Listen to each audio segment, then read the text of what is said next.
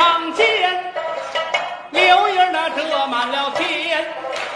在其位的这个明啊公。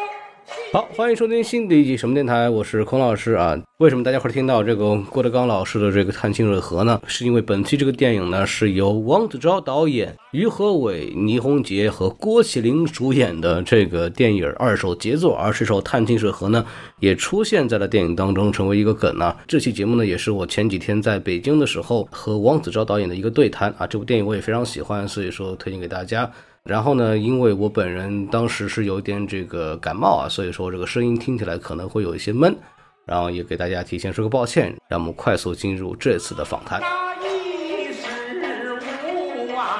好，欢迎收听新的一集什么电台，我是孔老师啊。今天这个节目非常特殊啊，一看着标题我得采访了。然后今天我是这个前两天跋山涉水从上海开到北京，然后就为了看一电影叫《二手杰作》。对，然后咱们这次呢也是非常好的机会，把导演王子章导演请到我们的这个节目里来，然后我们请王子章导演给大家打招呼啊。哎，那个什么电台的听众，大家好，我是呃二手这部杰作的导演，不是不是，这部这部二手 可以啊这部二手杰作的导不是对这部二手杰作的导演王子昭，哎，还您是会夸的，嗯。我自个儿其实跟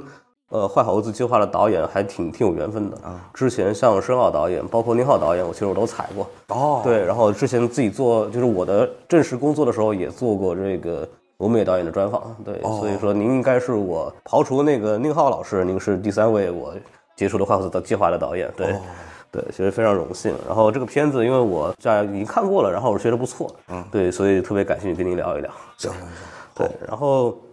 就是从您上学那会儿开始聊吧，呵，真的该该该起音乐了这会儿没有，就是特特别好奇，因为我之前看您的这个履历嘛，然后您是那个北京电影学院的，然后我看着纪录片方向的，就是特别好奇这事儿，就是您现在是拍类型片嘛，包括后来我之前看过您早期的一些学生作品，嗯，然后也是很类型化的一些东西，所以特别好奇您是怎么说，就是学纪录片学到一半说还是得拍这个类型电影，还是一个什么情况？哦，就是因因为那个我考电影学院的时候，嗯，他就每年一个方向定死了，啊，就没有什么可选的，比如像那个服从调剂，呃，对，就我，但我那时候也不知道啥是纪录片儿。哎。然后你看，等于奥哥他们是，呃，申奥导演他们是零零五的时候，那就是剪辑方向，然后再往前是呃有故事片方向什么。到我那波正好赶上那个叫纪录片方向了。但其实我们那个授课呀，四年授课，其实课程内容都是一样的，但是不同方向的情况，不同方向的那个，比如说我是纪录片方向，他那纪录片那。课程比重就大啊多俩学期，嗯，然后剪辑呢，可能就那个剪辑多俩学期，所以就是相当于赶上了，就是你赶上什么是什么，就差不多差不多这个意思对对对对啊。这个之前真的不太了解啊，对。因为我之前看过您一些短片，就是包括那个大无畏，这我在我在车里刚看过，您就拍一些这种喜剧类型的那种小短片儿嘛。对所以说当时是因为什么契机被宁浩导演给发现的？当时就是应该是一六一七年那会儿，嗯，然后那个老宁说搞这么一个新导演这个计划嘛，然后他这个选人肯定基本就是从主要从电影学院，嗯，然后是找了说这个前后可能十年吧，嗯，前后十年那个短片作品里面扒了，然后把我给扒拉出来了，啊，当时看您是不良还是啊，都看了，都看了？对嗯，之前申奥跟我说也是看他那个《合龙川港》啊什么的。啊，对对对，对对对，我跟他前后脚吧，啊啊对对对，因为我看您之前川港》我也演了，对对，我看了，我知道您主您主演嘛。对，没有，我当时是那个男三啊，可以。抢到男一了是。呃，因为我我之前采访申奥导演的时候跟我聊过一句事儿，当时就问他说，您跟这个申奥导演当时那个第一部片儿嘛，就是那个受益人那会儿，啊就是说是您跟申奥导演是怎么一个合作方式？提了一句说，就有点像那个运动员和教练员，对这么一种一种关系。然后啊，就就是说那个，就他和申浩导演，宁对他哦他他和宁浩导演之间的关系，对，哦就特别好奇您跟宁浩导演合作的时候是一种什么样的模式？我基本上是跟他差不多，就是运动员和教练的这种关系，但是可能对我来说，可能老宁还多了一个陪练的身份吧。对，因为那个，因为奥哥那个主观能动性和那个那个能力都比我 承受点儿，对，所以不用那么操心，不用不用太陪练。但是老宁有时候对我来说，可能好多事儿还得就是 亲力亲为抓着点儿。陪练是指的是他在现场盯着你拍呢，还是啊，那倒不是，对，现场他都不盯着，就主要其实是在呃写作上，啊写作上就可能剧本上对对对。嗯看的多一点？对对对，因为那会儿正好弄剧本的时候，那个啊，也有一个客观客观原因，就是弄剧本的时候正好那个疫情嘛，嗯，然后结果就给我们都关在一起了，然后闲闲的没事儿的也，只能聊剧本了。对对。嗨，嗯，哎，有有什么过程当中，就这个剧本的过程中有什么点儿是宁浩导演专门提出来说，嗯，有一个什么重要的改动是他做的一我觉得个指导呢？其实里面最重要的情节就是那个那个孩子马默，嗯，郭麒麟那个扮演那个角色啊，他那个就是得醒过来，又啊又活过来了那个。对，对活，对对得活过来这事儿啊，这个情节是是是他比较坚持的啊。嗯，哎当这个我特别好奇，就是当时因为因为我也看了原作嘛，就是世界上最伟大的父亲罗宾威廉姆斯那部作品，嗯，然后那个里边其实孩子就直接就故去了，对就就就去世了，然后就父亲一直扛到最后，然后就是所谓的这个良心发现啊等等，呃，这个宁浩导演有跟您聊说这个是为什么要这么中间就让他醒过来这么一设计吗？因为这个相当于大改了，对，因为他首先他肯定是没看过那个原原版嗯。对我跟他讲的，嗯。然后呢，他的因为他是一个比较成熟的，就是类型片创作者，对，然后他觉得就是说，其实，在长片里面，长片里面那个故事需要两个发动机，就是你一个创意点出来了，撑的话可能只能撑到片子一半儿。嗯，啊，如果这时候不得给一个新的情节点，就是既是新的意识奏效的情节点的话，啊，那你这个其实观众会看的就觉得这是一个不完整的东西。明白，对，所以刚开始就是我也不太理解嘛，他当时因为当时没有说这个没有聊的那么细，说是醒不醒这事儿。嗯，当时说的是这这这孩子你得死了还得活过来。我当时心说这死了怎么活过来啊？对吧？这个这挺难的。然后如果真做成那种复活那种，就太对抓骂了。对对对，所以我刚开始还是有点儿不不太能接受啊，因为我是通过就我是觉得有点太戏剧化了啊，有点扯淡了，嗯啊，但他其实讲的是从那个剧剧作原理上，后来我就慢慢慢慢品啊，对就就品明白了哦，其实他要的是这个戏剧功能，嗯，那个戏剧功能的话，那我其实可以用我我认为分寸感更好的这个呈现方式来来来给表现嘛，所以我觉得就我放弃掉那个什么死而复生这种抓骂点，就是我。他既然摔成一个植物人儿，其其实有经验的观众基本也都知道，植物人是肯定会电影也得会写的，对吧？我就放弃掉这个给观众这个特特那个这个这个特戏剧化的东西啊，所以用植物人方式，但也能完成就是一个完整类型片的技术要求。因为我之前在先看您作品的，嗯，然后我再去看了原版，嗯，所以我在呃看您作品的时候，那个时候我还在想说，因为我还挺喜欢后面说切成他又醒过来之后，嗯，于和伟这个角色还得就马英波嘛，嗯，还得就面对这种醒过来之后的各种乱七八糟的事儿，嗯，然后才有一个完整的这么一个人物的这么一个一个一个完成，嗯，我还觉得挺挺神的。我说这个是不是原片儿就是这么拍的？然后一看原片儿，哎，您这个是自个儿改出来的，我还觉得特别有意思。对不是，那你觉得你也你觉得哪个好啊？我觉得是醒过来会比更有戏剧性一点，就是我同这点我同意宁浩导演，对，因为他如果不醒的话，就是说实话，原片其实很看罗宾威廉姆斯的表演，对，他的能力能够撑起那一整部电影，然后通过包包括原片是个性喜剧嘛，对然后其实性喜剧它有很多的梗啊什么东西可以去杂耍，对，可以去让大家撑过这一步。嗯，但是这就像您这部作品的话，可能相对在性喜剧方面会收一些。嗯，对对。然后你你需要新的发动机。对，就我是觉得这块儿宁浩导演就是还是挺重要一个点，然后我都觉得挺精彩的。对对对，然后包括那个我特别喜欢就是那个保安的反转，对，就是出来说是吧？就其实录一个录过音了，然后就拿那个原来的谎去撒那个新的谎嘛，就我觉得特别有意思。就那个点其实。哦，对你不说我都忘了，嗨，那个 点过钱了，那个点，呃，其实是我们俩在开会的时候，也是他倒没说具体什么情节，嗯，他说的是这个到了那块儿，呃，大家伙儿就就就就就马云波说了实话，大家不信他，对对对，这块儿他觉得还是少个东西，他觉得少一个一锤定音的东西，但当时具体是什么谁也想不出来。对，后来我就拿出这个，就是马云波曾经自己说的话，对对对，所以他你看，你看他在好多那个关键的那个坑节儿上，他其实都知道那个功能上最需要的是什么，哪块欠火候啊，所以他对我提的要求其实都是在这种剧作上、这种关节上的那还。挺挺关键的一些点。对，对他他有经验嘛，他呃，其实特别好奇，就是因为你是电影学院的毕业的，然后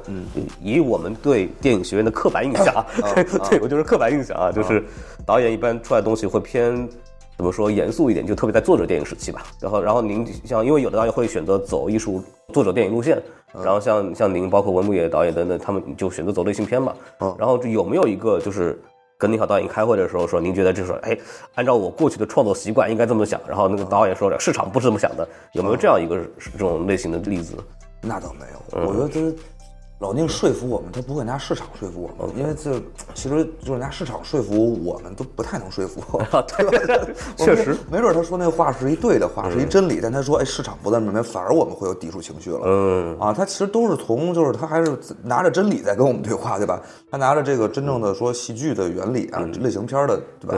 对而且刚才你刚才说那个就是那个作者作者电影这事儿，后来我们可能我我我是觉得那早期的时候就是上学，包括刚毕业那几阵儿，我觉得我个人反正可能也陷入了一些作者电影的误区。嗯啊，其实我后来觉得，就是作者电影和类型片儿俩事儿其实完全不冲突的，因为那个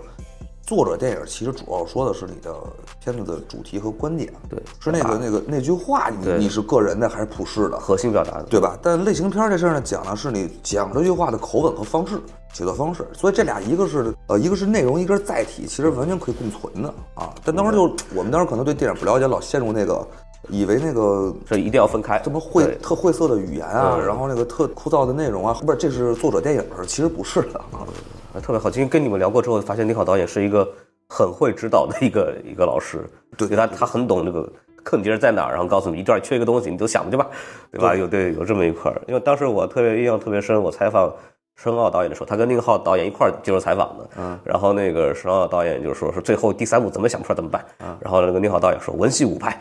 你就折腾对吧？然后才有后面那个。受益人最后面第三段那个很很热闹的那个场面，对，我觉得他这事儿可能太有经验了，因为我觉得应该是就中国这个叫什么院线电影里面开始开始用类型片语言的方式的，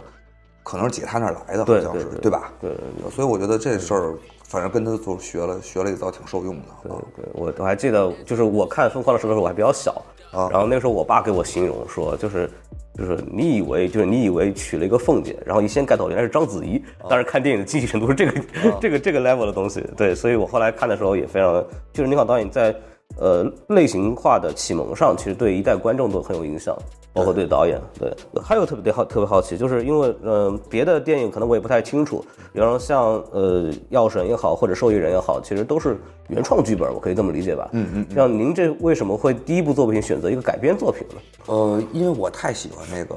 原版，原版的创意了。其实就是我是零九年看的那个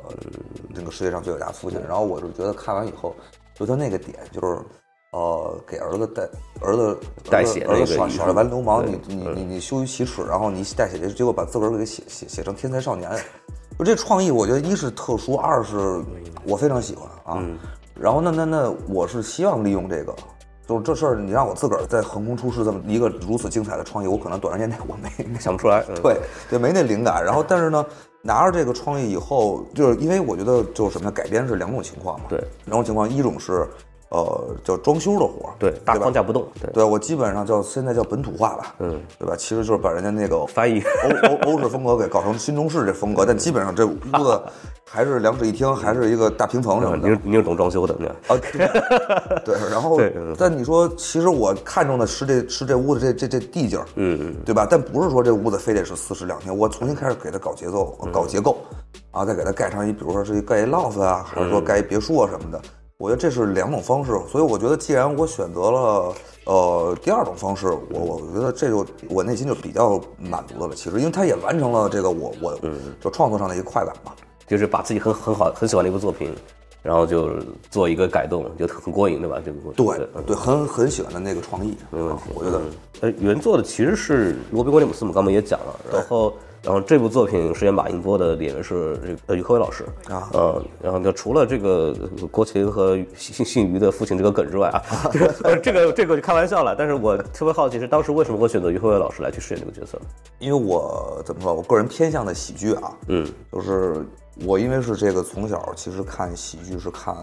像冯小刚导演呀、包括。呃，陈佩斯老师，包括像像像黄建新老师，嗯，就是我是在这个就这个叫北京北京喜剧这套逻辑里成长的。八九十年代那些京味儿的那些喜剧电影，对，也受那个影影影响，就就其实是后来长大以后才市场上看到那些，那那我觉得那叫直截了当那种喜剧。但我一从哪看，其实都拐弯抹角的那种。对对对，比较幽默的那种，对，贫嘴的那种。对，然后像这种喜剧，我是觉得他那个他的幽默方式可能跟那个直截了当的不太一样，他其实玩的是逻辑。对。对吧？是那因此说，其实对演员的表情和肢体就是杂耍，对杂耍这东西的不其实不是依赖这个的，它其实依依赖是文本上的这个这个荒诞。那因此，其实我是觉得，就是我是希望觉得就是内容上我已经提供出来的喜剧的东西，那相反在表演上应该找一个正剧演员啊，正剧演员。对，所以我觉得这样配合起来是可能是最合适的。对因为我看的时候还觉得挺精彩的，就是就是看这个看看老师这么这么这么玩儿。而且没没想到，其实那个于老师也也挺有喜感的。对对对，那到因为后来，因为我们可能现在更熟悉于老师一点，因为出了几部作品嘛。嗯然后回头我因为这个作品我知道是两年前拍的，但我现在能看出来他是能演这个喜剧的，确实是。然后这部作品其实也证明了早年间其实做这个尝试。然后呃，我特别注意到一个细节，我自己还挺喜欢的，特别想求证一下，就是。呃，于辉老师他演这个角色是很要面子的一个人嘛，对所以说他当时送给那个郭麒麟那个角色，送给孩子说一本《藏中为谁而名》啊然后送完之后拆封皮儿，然后特别是把那个那个书签儿往中间一插，对吧？就是感觉好像他看过一样，就是这个细节是当时剧本里设计的，还是呃现场讨论出来的一些东西？肯定是到了现场以后有那书在了，有皮儿了，有书签了，嗯，大家可能才能对，这可能是于老师对。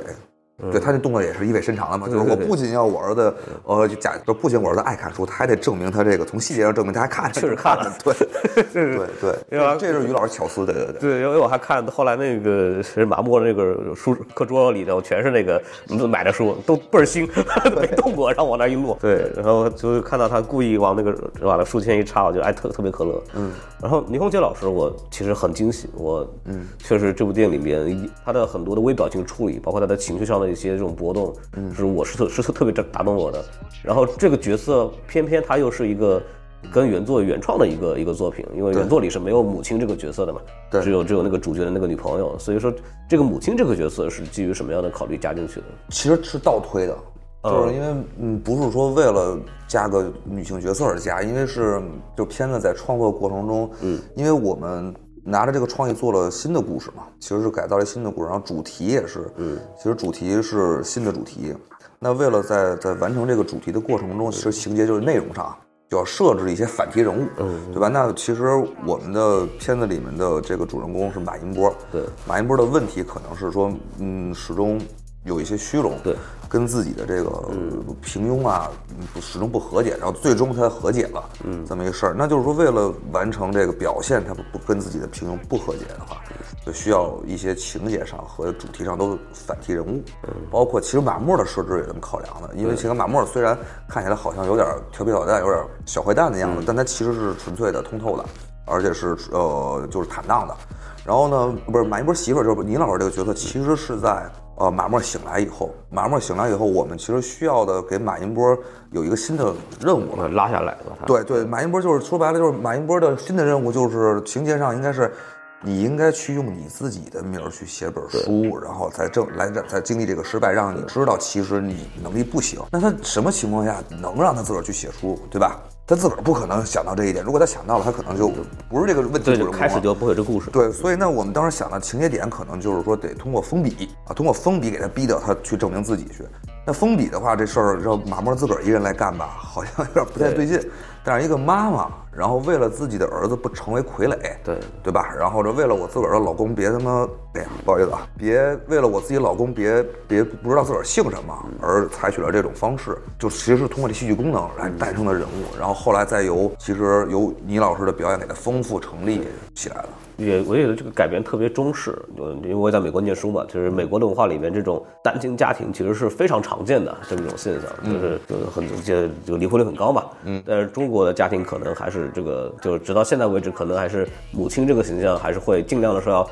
把家庭守护好，然后把孩子照顾好。所以说他做这样一个把那个以后以后拉下水的这样一个决定，其实是符合逻辑的，也是符合中国这个家庭的一种比较常见的一种习惯。对对对对没他的话，其实后面这事儿也没法往下弄。，对，呃，当当时找这个倪虹洁老师是怎么一个契机找他的？当时是因为其实是从定了于老师以后，然后跟于老师来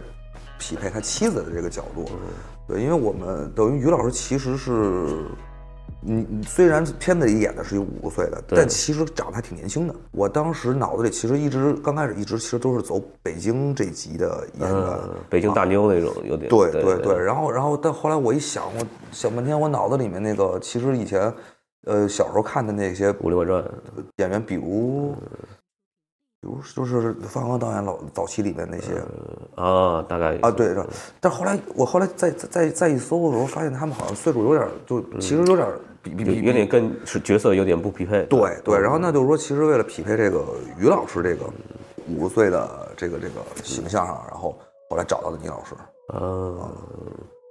于老师，于老师那个角色有个特别好的点，就是他那个语文老师，其实你其实也也刻意塑造他跟别人是不一样的。就因为里边还有个张子贤这个导师的角色嘛，就是一个走，就是就怎么叫什么成绩要第一位，对吧？对然后就是大家照本宣科的按照原来的这个就是课教研上的东西，张子贤演的那个老师跟于和伟老师演的那个老师，其实他在教同一个文章的时候，他的知识点讲的是不一样的，就是会于老师会更抠那个文学性的上的一点的词儿。对对对对对，这个设计也是专门想的，就把它弄成一个更酸一点的这么一个文人形象。对对，因为就是你刚开始早期做这人物建建制的时候，其实就为了让观众，因为他后面跟你成一套的嘛，就是观众这就得知道马马音波这人何许人也，他就是其实是呃明明在就是从文学的造诣和水平上，其实是一个语文老师的水平，但是心里面呢始终怀揣着一个对吧这个对文学梦。对文学梦啊，所以他这里面肯定跟其他老师是是，以他踏踏实实教书的老师可能是不太一样的。呃，这里边还有一个非常有意思的话题，就是这个跟原作也不一样啊，就是这部作品里其实有一个父子关系这条线，当然原作也有啊，原作里面其实一直就是一个父亲很嫌弃那个孩子，然后最后因为他的同学的一句话哈醒悟过来这个事儿，但是这部里面其实还有一个麻木的反抗问题，就是我、我不想做当作家，嗯，我不想做写作，然后那个爸爸就说我一定要弄，嗯，这个是当时有说。呃，想往那个方向去嘛，就是讨论这个父子之间的这样的一种原生的这种天然冲突和矛盾嘛。其实本意没有，没有就是现在呈现出来好像是，呃，父父亲的呃意志，然后强加在儿子的身上，对对对吧？呈现出来，但其实是为了说，这个马莫的反题其实不在于说父子这样这个这个领域里，其实是在于马音波是一个被这个鲜花掌声、名和利给冲昏了头脑、被蛊惑的一个人。相反的，我们大家看起来这个傻乎乎的这个儿子，相反是纯粹通透、根本不为所动的。嗯啊，真正其实成名的是火了的是他儿子。嗯，所以等马莫醒来以后，那你说他要想这个。现在流行话讲的死根儿死根儿的，这不这不很容易嘛？啊，但他跟他就一点不不留恋这个东西，我我就是我啊。其实是从这个角度，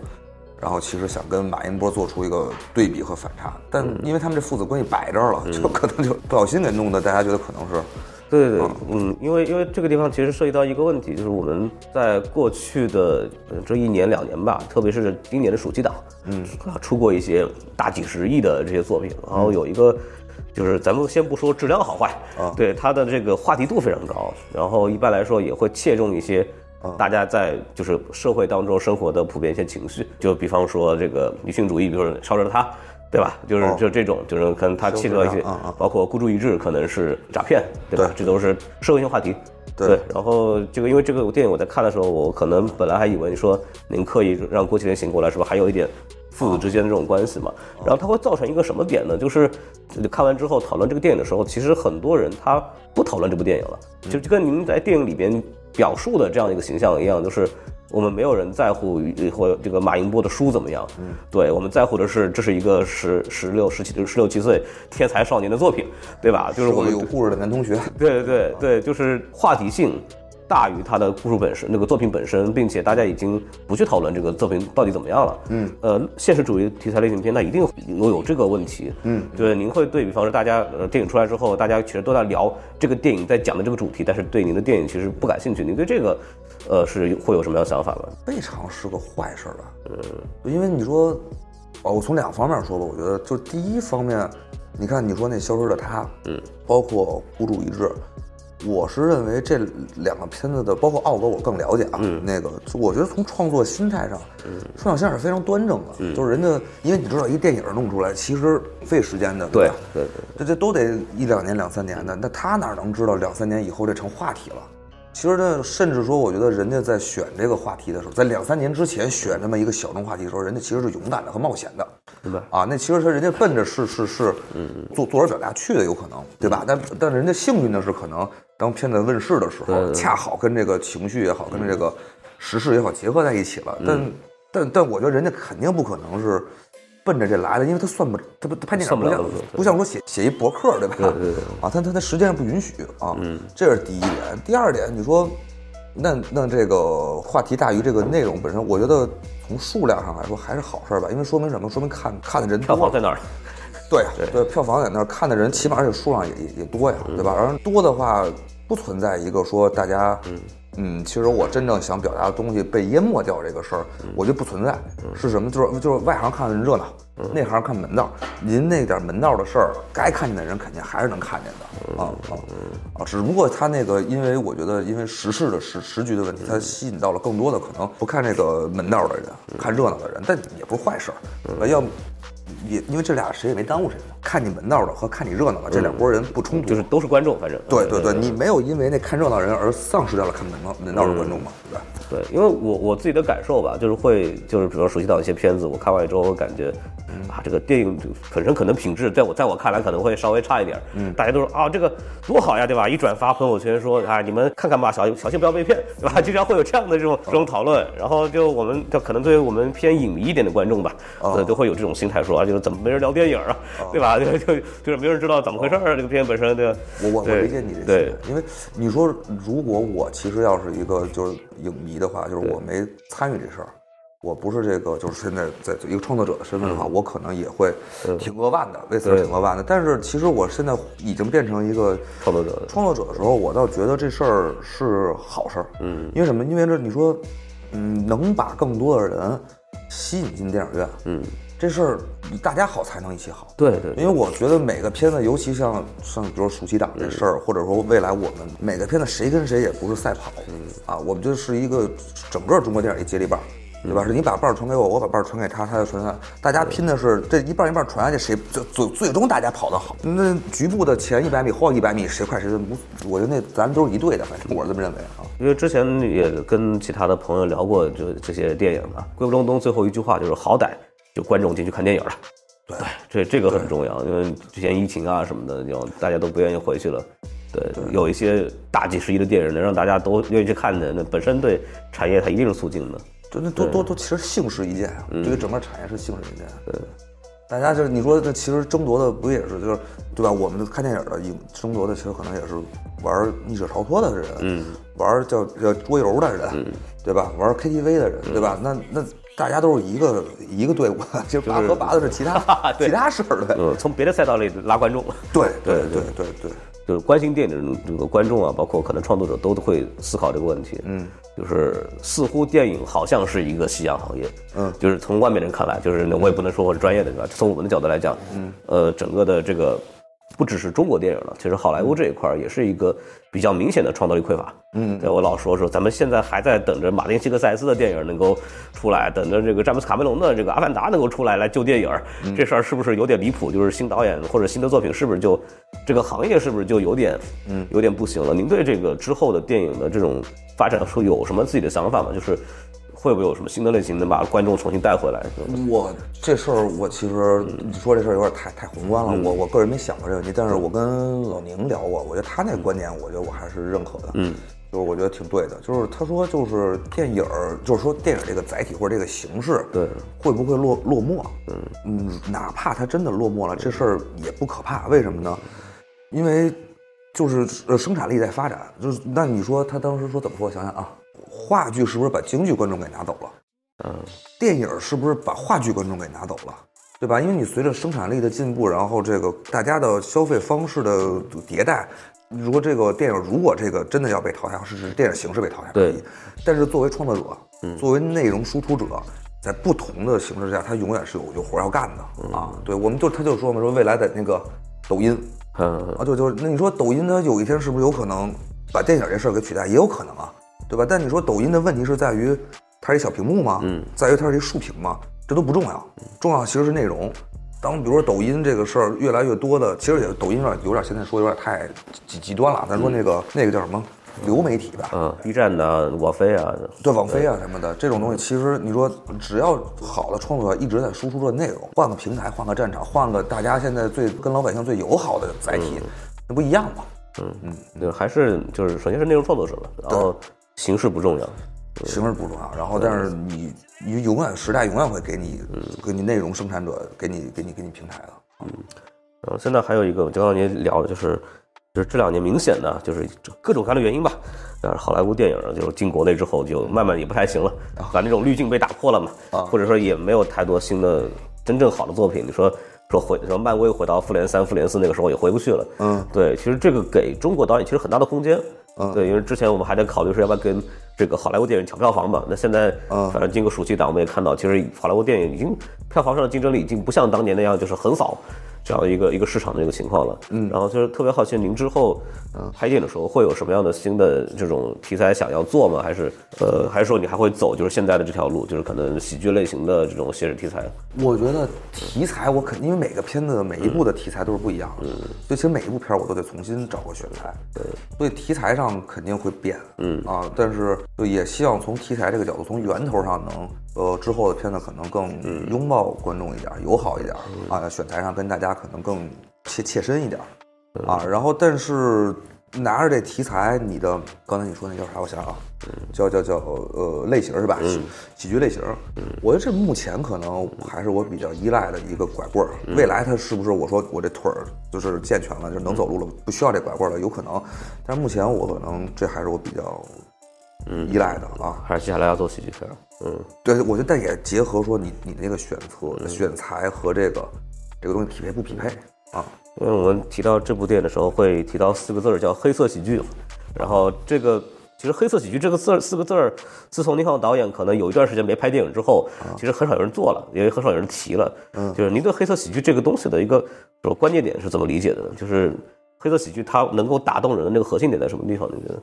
哦哦，我觉得黑色喜剧其实应该就是说用黑色幽默的方式呈现出来的喜剧，对对吧？嗯。啊，黑色喜剧，我觉得它打动人吧，或者说更有说服力的点，更有说服力的点就是说它可能是一个壳，是一个一个一个喜喜剧的壳，但其实核还是一个严肃的，挺正儿八经的，跟观众说咱们说点正经问题，不是那种就是我逗您笑为己任那种啊，还是以这个表达观点和表达态度为己任的啊。是不是有点像？就是我打打个比方，是不是有点像，比如脱口秀和相声之间的一些